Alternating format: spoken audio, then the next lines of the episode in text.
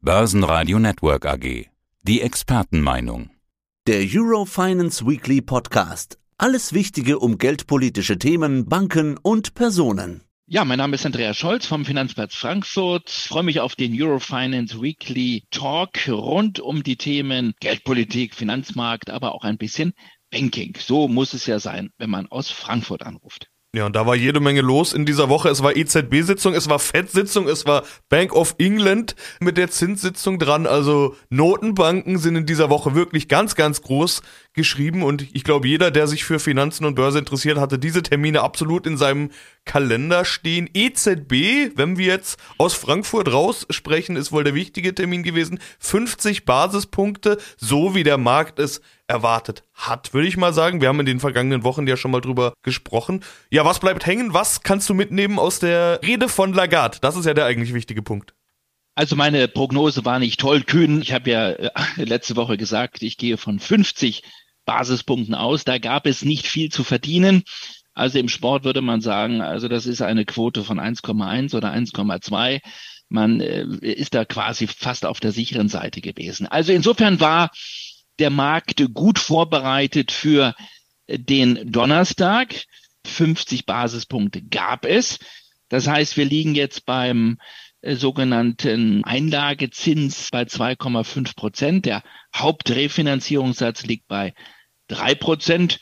Das war jetzt nicht die große Nachricht. Interessant war, dass die Präsidentin zugleich angekündigt hat, und das war wie eine Ankündigung, im März gibt es die nächsten 50 Basispunkte.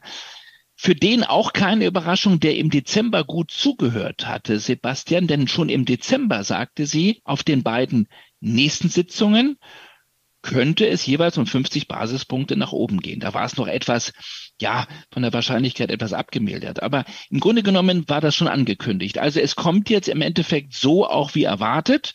Es kam so wie erwartet, 50 Basispunkte jetzt am Donnerstag. Zugleich die Forscherankündigung, die Bestätigung der Ankündigung für die nächste Sitzung für März nochmal 50 Basispunkte. Das hat im Grunde genommen Sebastian auch den Markt dann nicht groß überrascht. Das hat er zur Kenntnis genommen. Der ein oder andere hat dann auch gestern Nachmittag versucht nachzufragen, man ist ja nie zufrieden mit Informationen. Äh, wenn, wenn alles so kommt wie erwartet und wenn es dann gleich weiter angekündigt wird, dann will man immer mehr. Und insofern gab es dann die Nachfrage, ja, wie geht's denn dann im Frühjahr weiter, im Mai, also im späten Frühjahr? Und da ist jetzt sozusagen die Spekulation im vollen Gange. Der Mai-Ausblick wäre natürlich jetzt noch zu früh gewesen für die EZB. Sich da bereits zu committen, das wäre zu heiß. Das ist das, worüber die Märkte jetzt im Moment diskutieren. Man nimmt zur Kenntnis, es geht auf jeden Fall noch einmal um 50 Basispunkte nach oben und danach wird es erst so richtig spannend.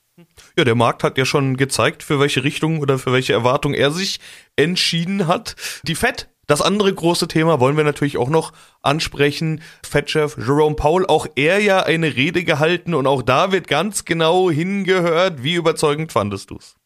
Ja, vielleicht noch mal ganz kurz, Sebastian, bei der EZB geblieben. Also jetzt bin ich wieder gefragt, jetzt darf ich eine Prognose abgeben oder eine Wette abgeben. Also im Mai 50 Basispunkte. Das wäre aus meiner Sicht etwas zu viel. Ich gehe aber davon aus, dass die EZB im Mai noch einmal an der Zinsschraube drehen wird nicht mehr ganz so doll auf die Bremse treten wird, ein bisschen das Fuß vom Bremspedal nehmen wird, aber sie wird noch einmal drehen, nochmal 25 und ich glaube, es wird ein weiterer 25er Schritt kommen dann im Juni. Also fassen wir ganz kurz nochmal zusammen und dann gehen wir zu FED. Jetzt haben wir 50 Basispunkte gesehen im Februar. Im März wird es noch einmal 50 Basispunkte geben. Dann wird es im Mai 25 geben. Und ich erwarte dann zum Ende des ersten Halbjahres nochmal 25. Dann wären wir beim Hauptrefinanzierungssatz bei 4 Prozent und beim Einlagesatz bei 3,5 Prozent. Und dann äh, geht's in die Sommerpause und das war's dann. Ich glaube, das ist auch im Großen und Ganzen die Markterwartung. Aber das wäre mein Reiseplan. Das wäre sozusagen meine Zinsreise, die ich erwarte von der EZB. Das heißt, der Zinsgipfel in der Eurozone ist noch ein Stück weit weg. Da muss die EZB noch hinkommen. Der Zinsgipfel in den Vereinigten Staaten, jetzt kommen wir zur US-Notenbank, zur FED, der könnte schon relativ schnell erreicht sein. Vielleicht sind wir schon fast oben. Es gab ja nur noch einen jetzt könnte man sagen, einen Mini-Zinsschritt. Früher sagte man einen kleinen um 25 Basispunkte. Natürlich hat Fed-Chef Jerome Paul alles versucht, den Märkten klarzumachen, wir können auch noch weiter und wir können auch noch weiter anheben und da kommt noch was. Er kommt aber nicht so richtig durch mit dieser Position. Viele Marktteilnehmer nehmen ihm das nicht ab. Die meisten sagen, die Fed ist im Grunde genommen schon ganz oben angekommen. Vielleicht kommt noch ein kleiner weiterer, nochmal 25 Basispunkte. Dann sollte aber die US-Notenbank den Zinsgipfel erreicht haben. Dann ist Sommerpause oder Frühjahrspause und viele gehen jetzt sogar von Zinssenkungen aus. Ende des Jahres 2023. Davon will offiziell der Chef der FED nichts hören. Also das ist im Moment für ihn ganz, ganz schwierig. Einerseits will er nicht überziehen. Andererseits will er aber auch natürlich weiter drohen und sagen, wir können auch noch mehr. Das ist eine Gratwanderung und so richtig gelungen ist sie ihm jetzt am vergangenen Mittwoch bei der Pressekonferenz nicht. Über den Euro-Dollar müssen wir in dem Zusammenhang auf jeden Fall sprechen. Im vergangenen Jahr war es ja so, dass die Schere zwischen den Europazinsen und den Amerikazinsen immer größer wurde, weil Amerika vorangeschritten ist und Europa eher so ein bisschen hinterherhing. Jetzt dreht sich ja das Bild, wenn die Analyse, die du gerade gegeben hast, richtig ist, also dass die Fed weniger anhebt, aber Europa weitermacht. Dann wird diese Schere kleiner. Was bedeutet das für Euro-Dollar? Das bedeutet eher, dass die Euro-Bullen ein bisschen Rückenwind bekommen. Das heißt, im Moment ist es so, dass die EZB, die hat natürlich was nachzuholen. Die, die FED ist ja viel früher gestartet, aber die Märkte schauen immer nicht, was war, sondern was werden könnte. Im Moment bedeutet das eher Rückenwind für die Euro-Bullen und für den Euro. Da ist mehr Momentum drin. Nicht mehr ganz so viel, aber je mehr die FED jetzt taubenhafter klingt und taubenhafter rüberkommt und je mehr der Falke noch in Frankfurt flattert, desto eher sehe ich noch ein bisschen Potenzial für den Euro. Nicht viel. Wir waren ja über der 1,10, sind dann aber wieder zurückgekommen, liegen jetzt am Freitagvormittag bei knapp unter 1,09. Kann mir vorstellen, dass wir im Bereich 1,06 bis 1,08 eher seitwärts tendieren, mit ein bisschen dem Blick Richtung 1,10, aber so ein enormes Momentum für den Euro erwarte ich auch nicht.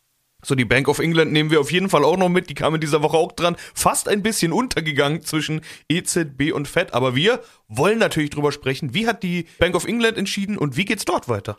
Ja, auch da fast wie erwartet. Es gibt nochmal einen großen Zinsschritt, also zumindest einen mittelgroßen, 50 Basispunkte. Da sind wir jetzt schon bei vier Prozent angekommen. Leitzins also auf der Insel vier Prozent.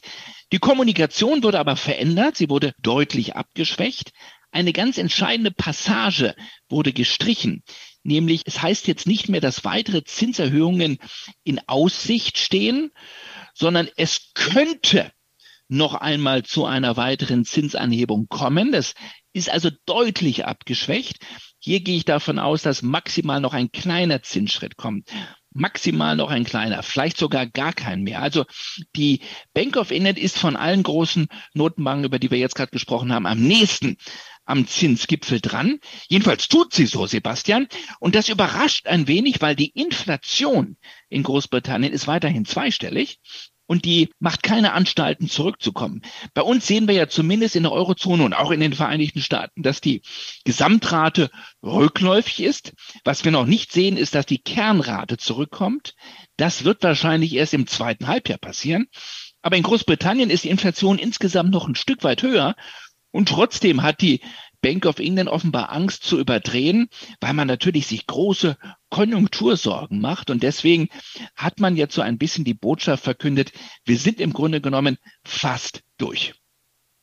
Und jetzt hast du in deinem Intro ja schon gesagt, es soll nicht nur um Notenbanken gehen, wir sprechen auch über Banken und Banking. Und da war ja die Deutsche Bank in dieser Woche dran. Ich habe schon gesagt, so viele Themen, dass manches untergegangen ist. Die Deutsche Bank ist nicht untergegangen, die war sogar in den Schlagzeilen mit dem besten Gewinn seit 15 Jahren. Das ist doch mal eine Marke. Schauen wir mal auf die Zahlen und auf die Aussichten. Was nimmst du mit von der Deutschen Bank?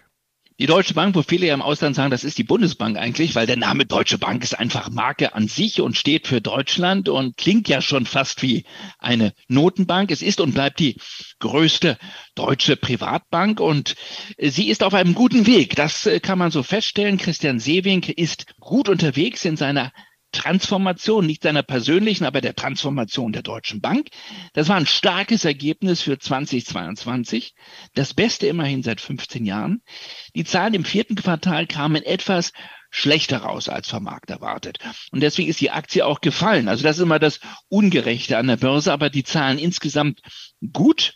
Das Renditeziel von acht Prozent, Sebastian, wurde übertroffen. Man liegt bei gut neun Prozent, 9,4 Prozent. Was noch nicht so ganz rund läuft, ist das Verhältnis der Kosten zu den Erträgen. Da hatte man sich vor einigen Jahren, vor zwei, drei Jahren, eine andere Entwicklung vorgestellt. Die Deutsche Bank investiert aber auch, also das muss man immer ein bisschen relativ betrachten. Aufwand und Ertragsredaktion bei 75 Prozent, aber die Deutsche Bank will das wieder Richtung 60 Prozent runterbekommen bis zum Jahr 2025. Das bedeutet aber, dass man nochmal kräftig einsparen muss, bestimmt zwei Milliarden Euro bis zum Jahre 2025. Fazit. Ich würde sagen, das ist eine Mischung gewesen aus ein bisschen Fortune, das gehört dazu, aber auch Geschick und richtiger Strategie. Die Deutsche Bank ist wieder auf Kurs. Was haben wir uns für Sorgen gemacht noch vor drei, vier Jahren? Es ist aber auch eine Mischung aus dem doch guten Rahmenbedingungen und der Managementleistung. Es kam nicht zu einer großen Pleitewelle. Wir haben diese enormen staatlichen Stützungsmaßnahmen gesehen. Wir haben aber volatile Märkte gesehen und das hilft einer Bank, weil man natürlich im Handel damit, wenn man es gut anstellt, auch verdienen kann. Und wir haben nicht äh, zu vergessen, und damit schließt sich der Kreis unseres Talks, eine Zinswende erlebt. Und die Zinswende, die Rückkehr des Zinses spielt natürlich auch wieder ein Zinsergebnis in die Kassen der Bank. Also insofern ist es eine Mischung, um es nochmal abzuschließen, aus einer durchaus starken Managementleistung, aber auch dem glücklichen Umstand, dass die Rahmenbedingungen mitgespielt haben. Und jetzt kann man natürlich sich die Frage stellen, ganz kurz, ich weiß, die Zeit rennt weg, weiter so? Reicht das? Oder braucht die Deutsche Bank einen nächsten großen Wurf, vielleicht sogar einen großen Merger? Danach sieht es im Moment nicht aus, weil wir weiterhin keine Bankenunion haben in Europa. Seving hat auch gesagt, er sieht da im Moment nichts auf dem Radarschirm. Aber die Märkte werden das genau beobachten, ob ein weiter so einfach reicht oder ob die Deutsche Bank in der Transformation den nächsten großen Schritt gehen muss. Wir bleiben an dem Thema auf jeden Fall weiter dran. Also ein paar Themen, die möglicherweise auf die Karte kommen könnten, hast du ja auch schon angedeutet und eine Prognose zur Notenbank hast du auch gegeben. Das heißt, wir haben genügend, was wir später mal noch überprüfen können. Andreas, vielen Dank. Besten Dank und liebe Grüße aus Frankfurt. Tschüss. Das war der Eurofinance Weekly Podcast. Börsenradio Network AG. Der Börsenpodcast.